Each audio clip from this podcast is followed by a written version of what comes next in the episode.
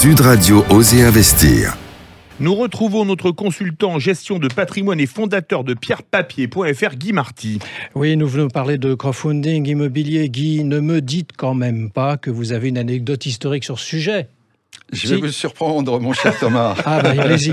Figurez-vous qu'au Moyen-Âge, pour la construction des cathédrales, la richesse des évêques et de quelques grands de l'époque était loin de suffire. Il a donc fallu faire appel au peuple en échange des sommes que les gens voulaient bien donner, mmh. la rentabilité qu'on leur proposait était en bonheur pour la vie éternelle.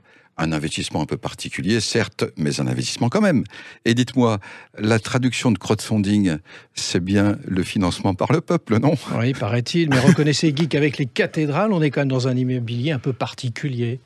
Eh bien, pour l'immense chantier de la reconstruction de Paris par le baron Haussmann, hein sous Napoléon III, le financement par l'État n'était pas suffisant. Les frères Pereire eurent alors l'idée de lancer des sociétés pour acheter des terrains, les aménager, puis construire des immeubles et les conserver en gestion. Ils ont fait appel à la bourse, qui était la technique de financement de l'époque. Une foule d'investisseurs les ont suivis. C'était bien le financement immobilier par la multitude donc du crowdfunding? Moyen Âge, 19e siècle. Vous savez quand même qu'on est au 21e siècle, mon cher Alors, 21e. Euh, bon, je vais revenir au 20e. C'est à chaque fois une, une, une affaire de nouvelles techniques.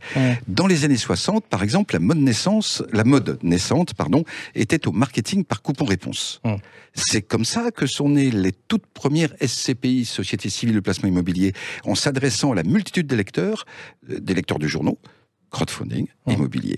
Ce que je veux dire, en fait, c'est que le financement par la foule est vieux comme la finance. Il mute sans cesse, avec les nouvelles possibilités offertes par le numérique. Il mute une nouvelle fois. Et pour que ce sonne nouveau, on lui donne le mot de crowdfunding. Merci Guy.